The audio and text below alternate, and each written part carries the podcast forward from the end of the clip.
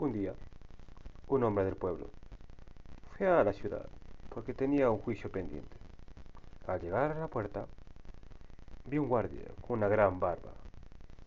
El hombre fue y le dijo, tengo un juicio pendiente, quiero entrar. Mas el guardia le dijo, no puedes entrar. Mas el hombre sorprendido dice, yo tengo un juicio pendiente, quiero entrar. Mas el guardia le dijo, no puedes entrar. El hombre, testarudo, le dijo, déjame entrar. No puedes entrar.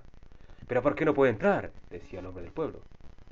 Mas yo te digo, dice el guardia, allá adentro hay cosas horribles, ¿verdad? Hay cosas terroríficas. Hay guardias más fuertes que yo. Me han dicho que hasta pueden matar gente, se los comen, los trituran. Al decir eso, el hombre del pueblo empezó a temblar. Pero sabía que si no pasaba ese juicio, no podía volver a su pueblo. Mas el hombre le insistió, por favor, déjame entrar, venga. Eh, mira, yo tengo en mi pueblo traído unos meloncitos, una miel, y te la doy. Mas el guardia dijo, te la acepto, pero no puedes entrar. Al decir eso, el hombre se enfureció. Le intentó golpear, pero el guardia ni así se, se movió. Mas el hombre, cansado, solo se asentó y puso su mano en su mejilla y se echó a llorar. Pasó el tiempo y el hombre seguía intentándolo, pero no podía pasar. Primeramente porque el guardia no paraba de repetirle. Adentro hay cosas horribles. No entres, te pueden hasta comer vivo. Y el hombre se resignaba y volvía a sentarse. El tiempo pasó. El hombre envejeció y ya casi agonizando, con la mano le dijo al guardia que viniera a su lado. Mas el guardia va, mas el guardia fue. Muy bien, dime, ¿qué quieres? dijo el guardia. ¿Por qué nunca me dejaste pasar? ¿Por qué nunca vi gente aquí?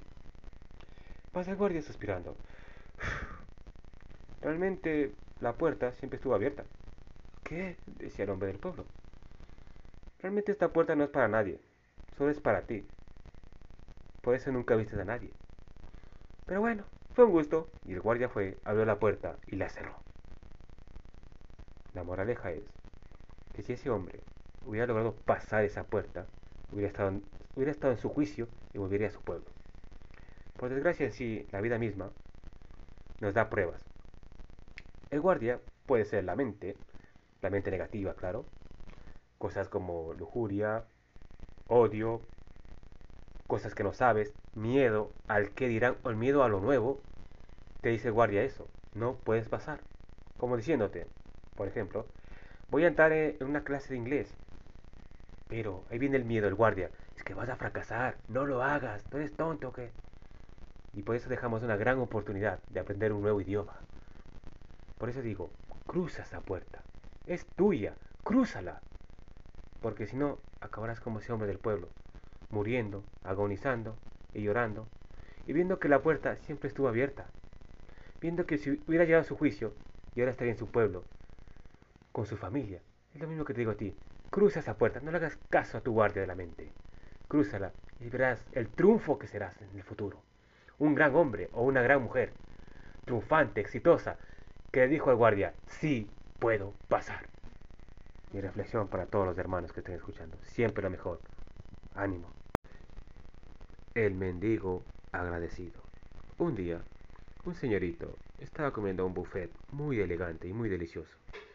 Al comer, empezó a recordar tristezas, odios, su economía. Empieza a decir, ¿por qué no soy más rico? ¿Por qué la gente no me ama, no me alaba?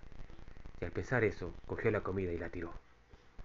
Al ver, al ver eso, un mendigo pasó por ahí y se la empezó a comer. Pero él empezó a recordar el odio, el asco que tenía la humanidad, la destrucción que añoraba para ellos. Y empezó a decir, ¿por qué soy mendigo? ¿Por qué soy pobre? Cogió tanto que escupió la comida. Al pasar, otro mendigo vio esa comida y empezó a comérsela. Empezó a comérsela. De pronto aparecieron dos ratitas que le quedaron mirando. El mendigo dijo, amigas, ¿queréis serviros conmigo? Las ratitas dijeron, gracias. Y empezaron a comer juntos. Y de repente, el mendigo dijo, gracias, padre, madre, todo, por estos sagrados alimentos. Gracias a ti puedo compartir estos alimentos con mis dos amigas. Gracias a esta hermosa vida por estos alimentos. Las ratitas se quedaron mirando. ¿Pero por qué las gracias? Más el mendigo dijo, porque la vida es hermosa y debemos dar gracias por todo. porque el todo está en todo. Las ratitas dijeron, pero si vimos cómo un señorito tiró esta comida y otro mendigo escupió.